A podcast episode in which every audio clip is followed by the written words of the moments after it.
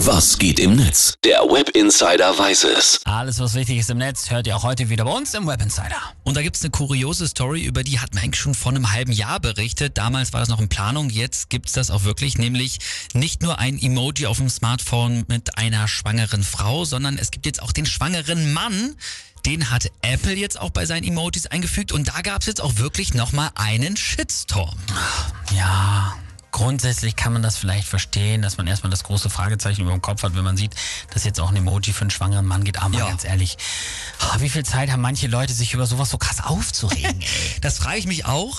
Und viele User haben deswegen auch versucht, sich vielleicht mal so ihre ganz eigene Begründung für dieses Emoji auszudenken. Ole knows best schreibt da zum Beispiel.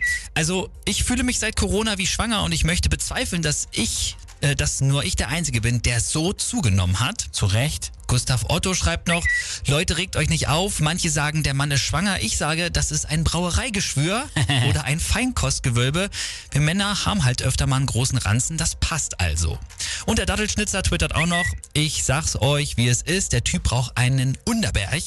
Und dann ist das Thema mit der Scheinschwangerschaft auch schon wieder durch. Oh, oh, gibt auch leckerere Kräuterliköre als den. Aber ja, ich weiß, was er meint.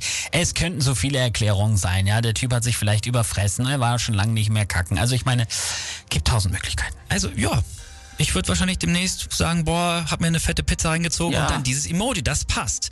Äh, Franzl, der twittert noch dazu, wenn ihr euch aufregt, dass es jetzt ein Emoji für einen äh, schwangeren Mann gibt, ich habe News für euch, es gibt schwangere Männer, hört auf Transgender-Männer zu ignorieren, ja, so kann man das auch sehen. Und Martin Klein, der sagt am Ende, was wir, glaube ich, alle denken, es ist nur ein verdammtes virtuelles Bildchen.